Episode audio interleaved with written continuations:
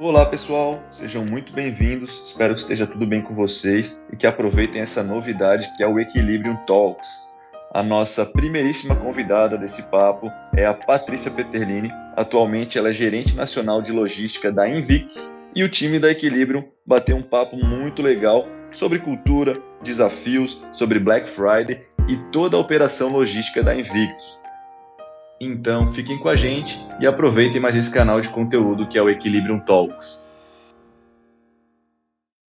Eu acompanho a trajetória da Invictus, sou, sou cliente, inclusive, né? Sou entusiasta de, de esporte de aventura. Legal. Eu gosto bastante. E, inclusive, eu, eu, se eu não me recordo, tiveram uma ação, acho que do Dia dos Pais, né? Que disponibilizaram tatuagem pra galera e tudo, né? Foi um negócio bem diferente, achei super inovador. E, poxa, é, tem um aspecto lógico do, da ação cool, da ação legal, assim, né? Que é totalmente diferente, que ninguém espera. Mas, poxa, eu percebo que não é só isso, né? São todos esses outros, são todos esses outros indicadores, todos esses outros ritos, né? Essa preocupação de fase do colaborador que faz com que ele fique engajado, né? É, e aí, eu queria entender também, assim, o quanto que vocês prezam isso na, na contratação do colaborador, né? Vocês prezam por pessoas que tenham ligação já com o esporte de aventura, talvez, né? Que é o propósito faz parte do, da, da, entrega de vocês, do tipo de do perfil de produto e tal, é, o quanto que vocês também é, é, estimulam que a galera faça, por exemplo, atividade física, talvez, ou que estejam usufruindo, né, ou que possam usufruir aquilo que vocês oferecem, né? Isso acontece? Faz sentido, assim, para o mundo de vocês também? Faz, é, faz sentido sim, né? É, a gente tem um cuidado muito grande, né? Porque, claro, a Invictus, ela é o segmento tático, ela, isso é bem claro, né? É, no nosso nicho de mercado. Né? E a gente sabe que é um nicho particular, ele é um nicho mais fechado. Então, é muito importante, a gente acaba deixando isso muito claro, né? Inclusive para no momento de contratação, nesse onboarding da pessoa que está integrando o time com a gente, o quanto a cultura Invictus ela vai estar presente e o quanto é importante que a pessoa esteja apta a fazer parte disso, né? Porque a gente precisa ser honesto, né? Isso vai ser na Invictus, isso vai ser em outra empresa que tem um outro segmento. É muito importante que a pessoa ela tenha fit cultural com a empresa, né? Até porque, por exemplo, não faz sentido uma pessoa que, sei lá, eu não gosto de arma, não gosto do segmento tático e eu vim trabalhar na Invictus, por exemplo, né? A empresa ela não tem nenhum posicionamento, né? Uma empresa muito igualitária, inclusive hoje a gente a gente acaba até comentando, não foi nada planejado, mas a gente é muito equilibrado. Então, a gente está aí em torno de 105, 106 colaboradores, e é meio a meio, é meio, ó, metade são homens e metade são mulheres, né? Então, isso é muito, isso é muito claro, né? O quanto a empresa ela preza por essa igualdade, né? Inclusive, por exemplo, eu sou uma mulher à frente da logística, inclusive eu sou a primeira mulher da logística na Invictus, eu tenho muito orgulho disso, né? Que legal, que legal, parabéns. E, e a gente tem, inclusive, hoje na nossa operação, várias mulheres, né? Então, isso, isso é muito disruptivo, mas isso faz parte, né? E a gente sabe que isso acontece cada vez mais. Mas a gente tem, né? Tende a olhar o segmento como se fosse um segmento mais masculinizado, talvez, ou um segmento mais bruto ali. Claro, a gente tem, né? E, e, isso é definido, mas a gente procura deixar isso muito claro para que a pessoa entenda onde ela está entrando, né, e que ela tenha fit cultural para a empresa, né? A Invictus, ela, ela, a gente deixa isso muito claro, até, até porque, né, a gente também não presta só que a pessoa venha e goste de trabalhar no segmento tático, enfim, mas a gente também tem é, na nossa cultura muito definido é, o quanto a gente preza, né, pela transparência, pela integridade dos colaboradores que estão trabalhando conosco, é, a gente não quer colaborador que venha só de passagem, né? A gente quer que essas pessoas elas venham e realmente elas construam um legado com a gente, né? Então isso para a gente é muito importante. Por isso que é importante que a pessoa também analise toda a proposta ali e entenda que se ela também tem fit cultural conosco, né? Então isso a gente acaba deixando bem claro, sim, Ronaldo. Bom, super legal, super legal comentou agora de buscar tendências, de estar antenada, de se atualizar. Quais são os lugares que tu, tu busca aí? Que tipo de mídia, né? Que tipo de, de redes tu navega? Que tipo de mídia que tu procura? Que blogs, artigos, livros tu, tu segue, né? Influencers, enfim. Onde é que tu busca essa informação? Olha, eu assim, é, em N canais, tá? Então, assim, um grande, um grande, uma grande escola para a gente, né, é você poder ver as coisas acontecendo, né? Então, por exemplo, bench, né, fazer bench em outras empresas, em, grande, em grandes players, mesmo que sejam de outros nichos, né, que acaba, inclusive, quando você vai em, em empresas que estão em situações diferentes, até é, numa escala muito distante, talvez, do que a gente está hoje, ela acaba trazendo inovação, porque você acaba vendo coisas diferentes do que você pensaria em aplicar. Né? Então, fazer bench em outras empresas que são referência, isso, isso é muito enriquecedor né? E a gente tem diversas plataformas, né? Eu vou falar assim duas principais que eu uso no dia a dia, que não são só essas, mas que eu acabo usando sempre e que sempre eu acabo tendo insights e acabo tendo ideias e que também são fontes de pesquisa. Eu uso muito o meu LinkedIn, né? Então ali você acaba tendo interação com empresas, com colegas, com pessoas que você acaba seguindo e também são pessoas referências ali na, no segmento, né? Então é muito enriquecedor. E eu acabo também ouvindo muito Spotify, eu, eu, ouço muito podcast, né? Então, assim, eu também eu acabo viajando muito ali, vezes estou indo para Palhoça, aí, às vezes estou indo para um, enfim, para um outro lugar, eu acabo usando esse tempo, né? Então, eu acabo ouvindo muita, muitos podcasts relacionados realmente à minha área logística, isso, né? Claro, mas também muito relacionado a tendências, tecnologia, inovação, né, que é muito importante, relacionado à gestão, né? Inclusive, assim, o pessoal que eu sigo bastante ali, que eu gosto de acompanhar, o pessoal do Gestão 4.0 ali, eu acho que eles têm uma mente bem disruptiva, né? E não é só porque eu estou ligada à logística que eu vou só ver coisas relacionadas à logística, muito pelo contrário, eu também preciso acompanhar o mercado, preciso também acompanhar ali, né, a cabeça do meu gestor do e-commerce, a minha cabeça do meu gestor de, de B2B, o meu pessoal ali do marketing, quais são as estratégias. Então, assim, eu, procuro sempre estar muito na mesma página, né? Então, eu acabo, assim, sempre estando nessas plataformas. E, claro, lendo posts, na, a própria rede social em si, enfim, que, enfim, que a gente acaba usando, eu procuro sempre estar, né, na, no meio ali para acompanhar. Vocês segmentam o, o, time dentro de logística em B2B, B2C ou todos atendem todas as demandas? E como é que treina isso? Sim, a gente tem uma, uma estrutura, né? Que a gente deixa pessoas focadas no e-commerce e pessoas focadas no B2B, tá? Por quê? Os dois, as duas verticais, em alguns momentos do processo que são muito parecidos, mas elas têm algumas diferenças, né? E existe talvez ali, né, ali no próprio e-commerce, uma interação maior até com o próprio time de e-commerce, né? Porque a gente procura ter muito esse atendimento focal e muito rápido, né? Inclusive, até um feedback que a gente ouve do próprio time de e-commerce. A logística é muito rápida, a logística de vocês é muito rápida.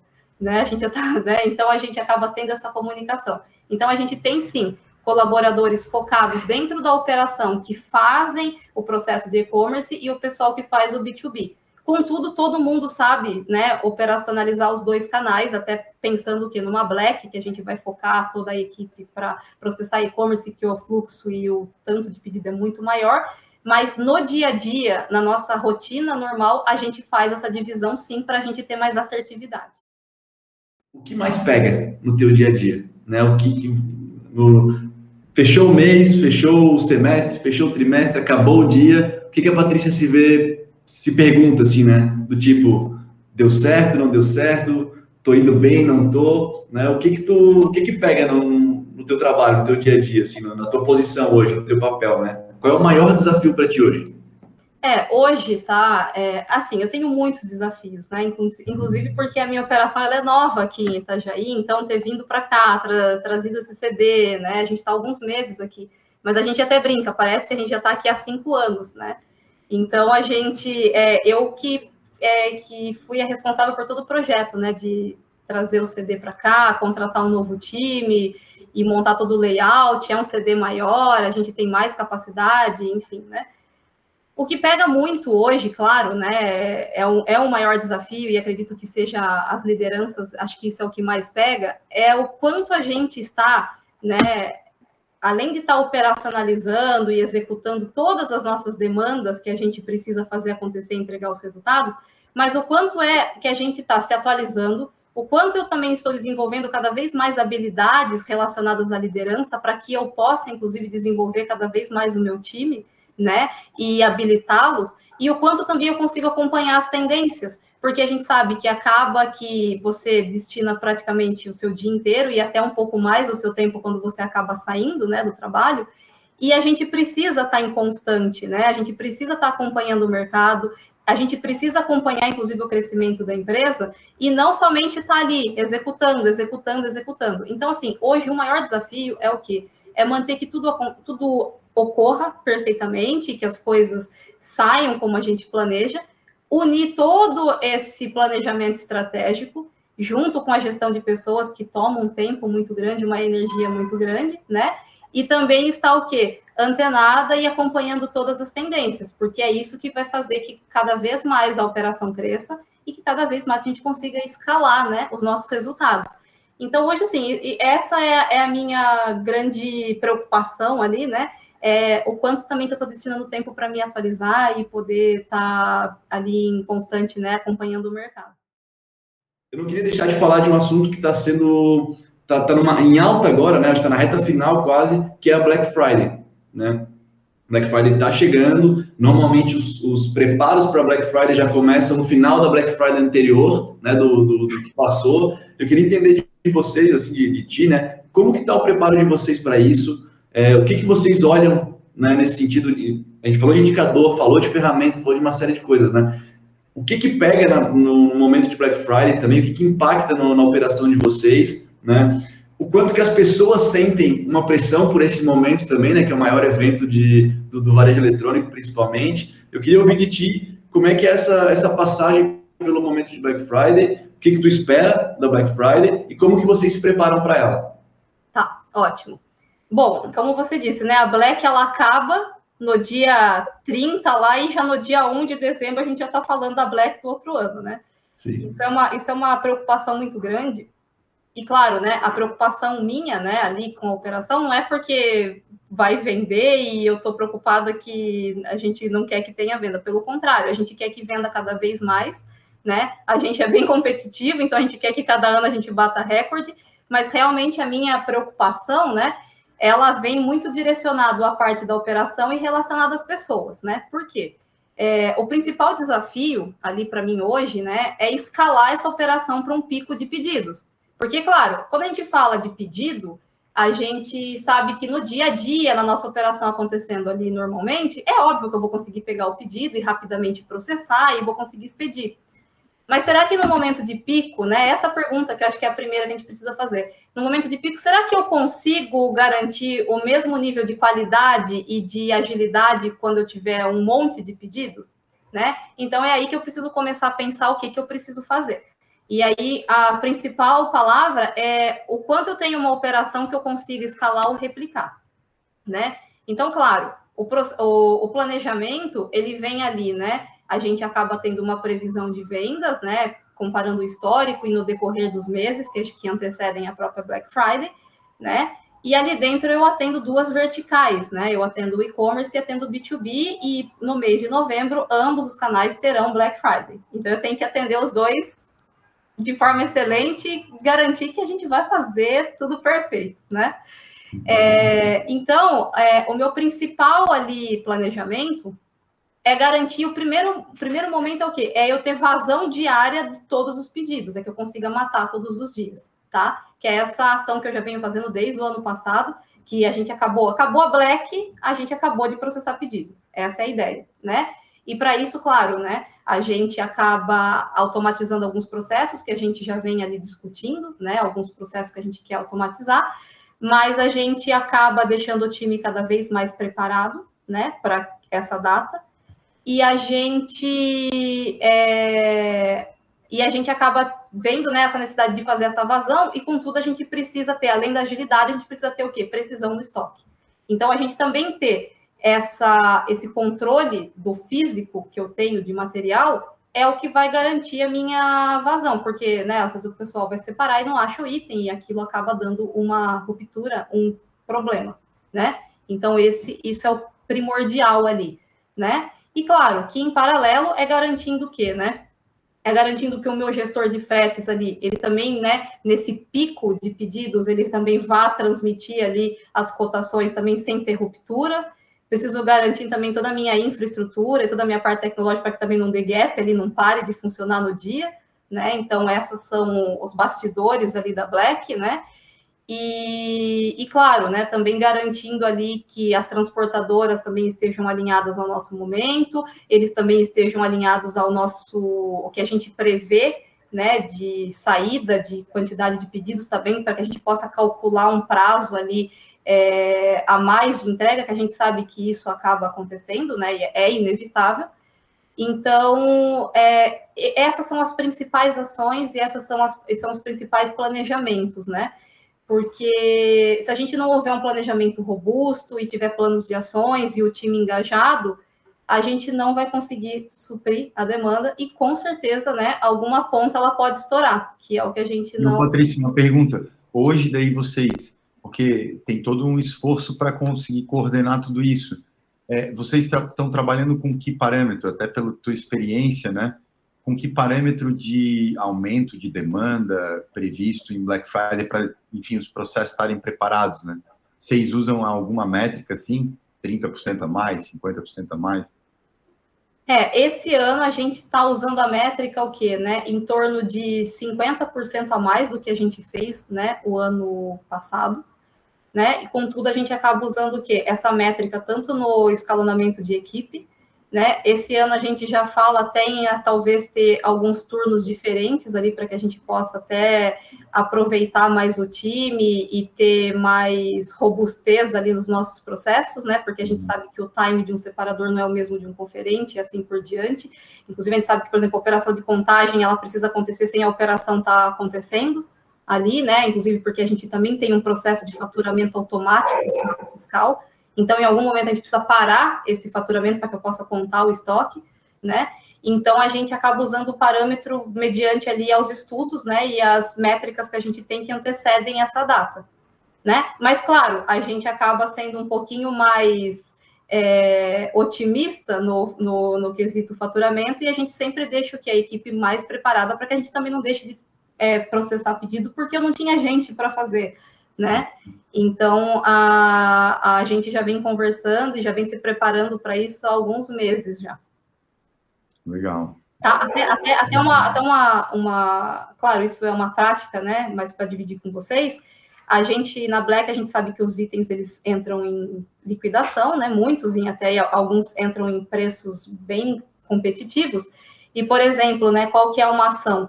Os itens que vão ter mais descontos e são itens lá da curva que a gente sabe que vai vender muito, a gente muda o picking, a gente muda o endereçamento, a gente acaba fazendo um picking maior para que também não dê gargalo no ressupridor de estoque, por exemplo, né? E que isso, inclusive, otimize a rota do separador para que ele ande cada vez menos.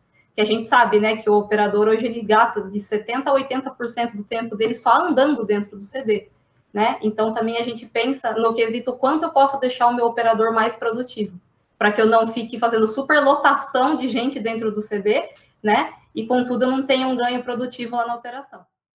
Ô, Patrícia, sobre um indicador lá, o TIF, na questão do B2C, no last mile ali, o parâmetro que vocês usam é o lead time mais o transit time, só para mim ter alguma, assim, um parâmetro assim? Isso mesmo, é. A gente usa, né, ali, a primeira métrica é o meu tempo de processamento interno, né?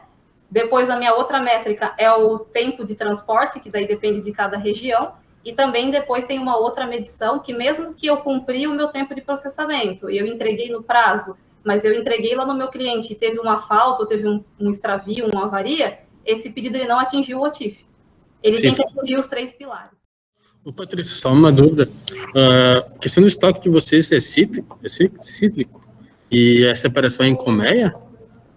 Hoje, hoje o, nosso, o nosso estoque, tá? Eu tenho um estoque bem alto, né? Porque esse é um diferencial da Invictus, né? A gente tem essa disponibilidade para os nossos clientes.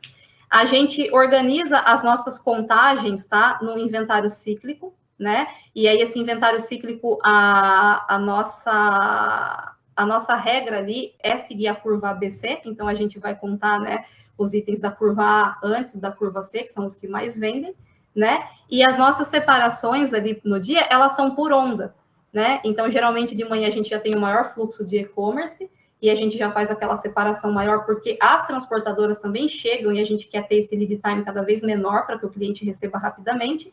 E o nosso B2B, que tem uma operação mais focal, porque são pedidos maiores, a gente acaba recebendo no decorrer do dia ali os pedidos, e aí eles também vão acontecendo por onda, ou, né, dependendo do fluxo ali, a gente acaba direcionando algumas equipes que vão fazendo focais um grupo de pedidos.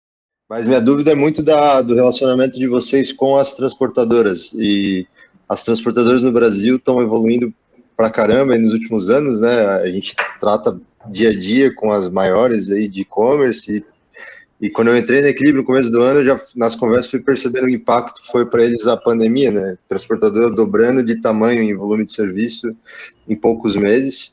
E quais são as, a minha dúvida é quais são as principais estratégias de vocês como logística para ser parceiro desse pessoal que está lá na ponta executando, né, que está representando vocês nas entregas, no dia a dia, é, e os principais desafios que vocês veem na, no dia a dia de tratar com o transportador, né, né que em alguns casos muitas ainda estão é, se evoluindo, né, algumas já estão bem evoluídas, estão acelerando, mas outras têm o desafio de acelerar também.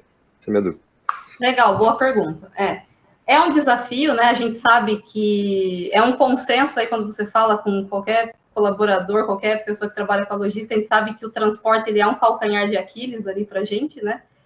Mas é, a gente tem algumas ações que a gente faz né, dentro da empresa, inclusive isso foi uma das ações que eu fiz logo quando eu assumi a logística ali na Invictus, que inclusive era, alguma, era uma reclamação que a gente tinha, é, não ter, a própria transportadora não ter o quê? Um retorno rápido da empresa que ela trabalha, né? Então, isso a gente tem pessoas focais ali que a gente acaba dando o quê? O retorno imediato para a transportadora. Até porque é interesse nosso também que a gente resolva uma, uma pendência de entrega ou qualquer outro tipo de assunto. Esse é um ponto. Então, é a gente ter pessoas ali focadas, né, e que estejam ligadas. Contudo, a gente quer automatizar cada vez mais também essa operação desses colaboradores, né? E claro que a tecnologia ela vem para nos ajudar ali cada vez mais, né? Que como foi que eu acabei comentando que o quanto é importante que a gente consiga é, posicionar o nosso cliente ali é, com é, mensagens via WhatsApp para que ele já fique por dentro do que está acontecendo. E com tudo isso representa o quê? Que a Invictus também como parceira do transportador, a gente também está trabalhando para diminuir cada vez mais esses atendimentos. Porque a gente sabe como que é o ser humano. Eu comprei agora e a minha entrega vai ser dia 10. Mas mesmo assim eu vou ligar lá, eu vou entrar no site, porque eu quero saber, vocês vão entregar mesmo dia 10? Ou tem possibilidade de entregar no dia 9? Né? Então a gente, a gente também se preocupa com isso, né? Eu também já, eu como nas minhas outras experiências profissionais, eu tinha muito contato direto ali com o transportador no momento raiz lá, que também não tinha tanta tecnologia, e a gente acaba também se sensibilizando e tendo essa empatia porque o, o, a parceria ela tem que ser boa para os dois lados, né? Para que a gente tenha, inclusive, ali processos consistentes, para que o transportador também tenha um propósito trabalhar com a gente. É ele que representa eu lá no meu cliente, que representa Invictus lá no cliente, né? Então, essa é uma das ações que a gente tem, tá? É ter esse atendimento focal e também se preocupando cada vez mais em automatizar esses processos para que seja cada vez mais fácil e rápido, né, essa, esse relacionamento.